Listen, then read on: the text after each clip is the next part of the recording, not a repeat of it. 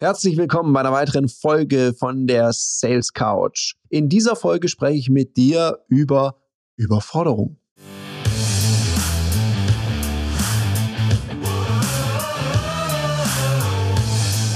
Herzlich willkommen bei dem Podcast Die Sales Couch Exzellenz im Vertrieb mit Tarek Abodela. In diesem Podcast teile ich mit dir meine Learnings aus den letzten 20 Jahren Unternehmertum und knapp 30 Jahren Vertrieb. Überforderung von neuen Vertriebsmitarbeitenden. Also wenn du gerade neu im Vertrieb gestartet bist, dann hör hier mal gut rein. Und wenn du im Vertrieb Verantwortung trägst, dann ist diese Folge auf jeden Fall für dich geeignet. Warum spreche ich darüber? Meine Company und ich, wir schulen schon mehr oder weniger seit Anbeginn unserer Firmengründung machen wir viele Basisqualifizierungen für Firmen, wenn Leute auch neu in den Vertrieb kommen in der Firma. Das heißt, die können dort die Ausbildung gemacht haben oder sind Quereinsteiger, die dort anfangen wollen mit und ohne Branchenerfahrung. Übrigens, lustiger Fun Fact, ganz oft sind die mit Branchenerfahrung vom Mindset her so drauf, naja, was soll ich hier schon lernen? Ich kann und weiß ja schon alles. Das sind meistens die, die man schon teilweise am Ende der Modul Modulreihe gar nicht mehr sieht, weil bekanntlich kommt ja Hochmut vor dem Fall. Die sind nicht so lernwillig und denken, sie können den gleichen Stiefel durchziehen, den sie in der alten Company durchgezogen haben und merken, ui, hier funktioniert es vielleicht ein bisschen anders. Die erzählen dann, wie großartig sie sind. Und wenn man dann auf die Ergebnisse guckt, merkt man, die sind sehr weit entfernt von großartig. Die sind vielleicht irgendwie andersartig. Selten sind sie wirklich gut, weil erfolgreiche Vertriebler und Vertrieblerinnen sind ja meistens auch gute Lerner. Das ist einfach mal so ein Exkurs an dieser Stelle vielleicht auch für Führungsverantwortliche wichtig, mal zu überprüfen, ob diese Einkäufe aus anderen Gesellschaften, Organisationen, Vertriebsunternehmen, die sich da so tummeln, weil man jemand vielleicht auch vom Wettbewerb geholt hat, ob das sich immer so ausgeht. Und da ist übrigens auch eine große Überforderung drin. Manchmal ist es von der Person, die kommt, und manchmal wird die Person, die vielleicht von einem ganz starken Wettbewerber kommt, wow, der kommt von dem und dem Unternehmen, Herr Abolela, Mensch, der, der total krasser Verkäufer. Und dann gucke ich mir den so an und merke so, hm, der hat im vorherigen Unternehmen hauptsächlich Bestandskundenpflege gemacht und hat da ein gutes Upselling gemacht. Was der noch nie gemacht hat, ist Kaltakquise. Jetzt ist er aber auf einem absoluten Hunting-Job und soll Kaltakquise machen und scheitert kolossal. Jetzt haben wir zwei Probleme. Der ist so gehypt oder die können gar nicht aus ihrer eigenen Haut raus. Also schwierig, das zuzugeben. Die leben also so, die schieben dann so eine Wand vor sich her, so ein Mythos, der halt, wenn man in die Rankings reinguckt, relativ schnell entmystifiziert wird.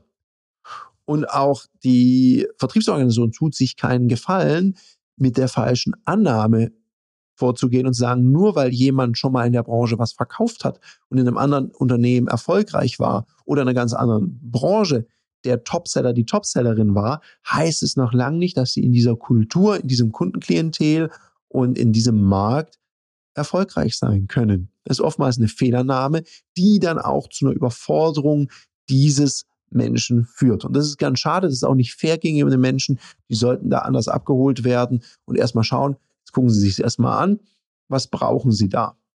Apropos, gucken wir es erstmal an. Da haben wir die nächste Überforderung, nämlich unklare Anweisungen oder eine unklare Erwartungskommunikation. Wie oft erlebe ich das? Dann werden die Leute, wenn ich dann frage, ja, was sind jetzt Ihre Ziele? Ja, mein Chef hat gesagt, ich soll erst mal ankommen.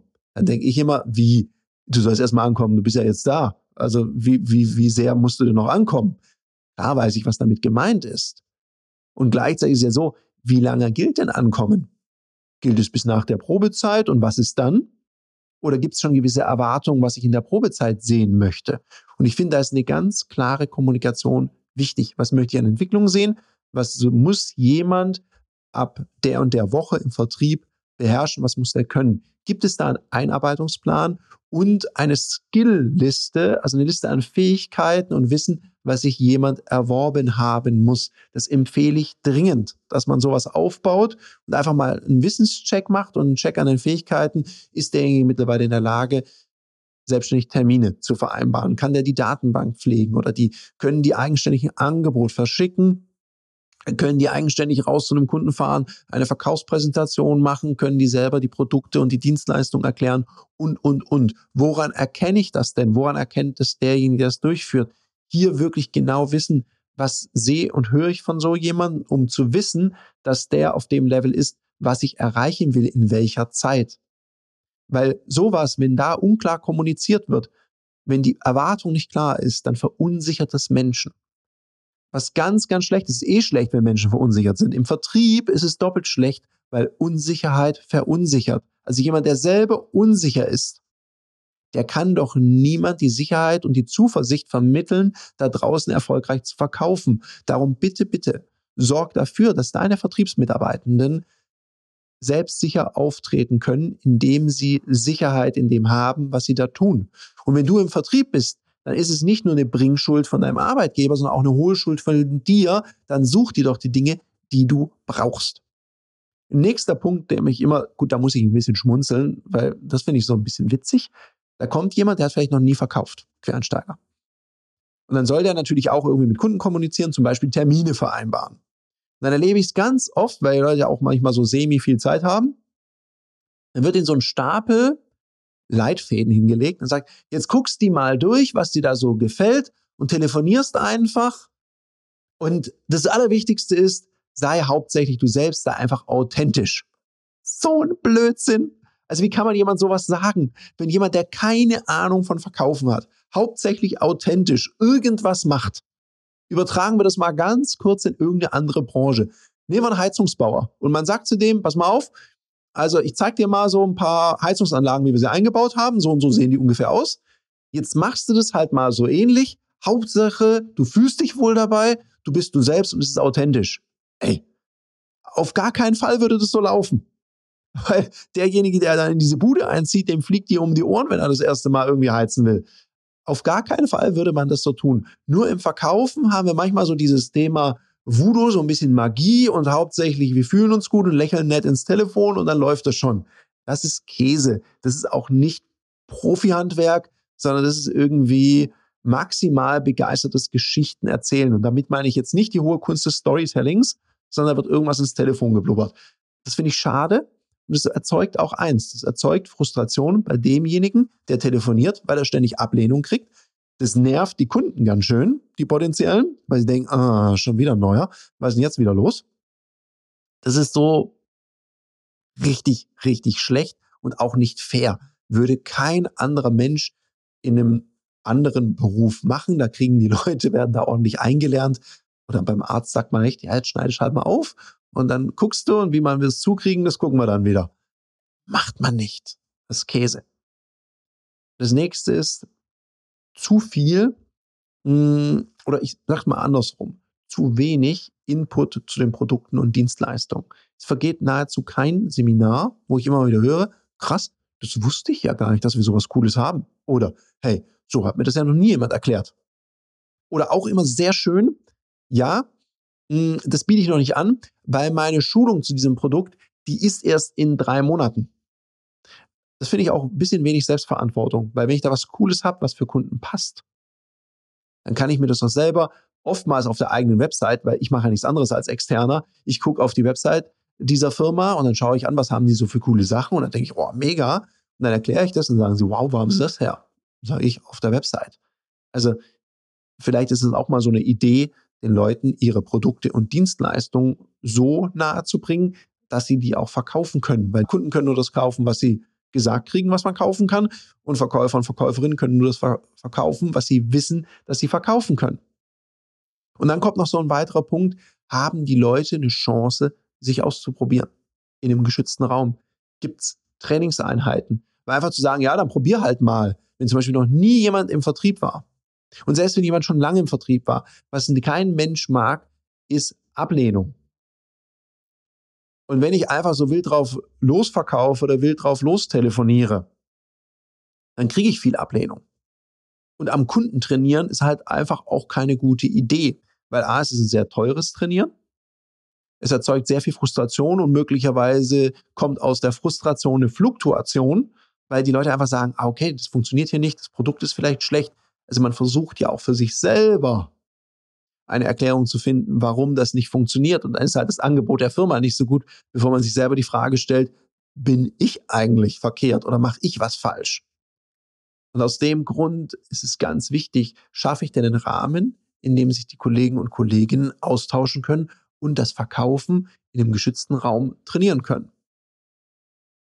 Wenn du sowas in deiner Firma nicht hast, apropos, gibt es bei uns auch die Möglichkeit unter www.ludoki.com slash Termine sich einfach mal einen Termin zu buchen. Da bieten wir das nämlich an unter Gleichgesinnten, also alles Menschen, die gerne noch besser verkaufen lernen möchten, treffen sich da und trainieren mit einem spielerischen Tool verkaufen, um spielend leicht mehr Umsatz zu machen. Probier es einfach mal aus, geh drauf, wenn du Fragen dazu hast, dann melde dich halt bei uns, dann erklären wir es dir.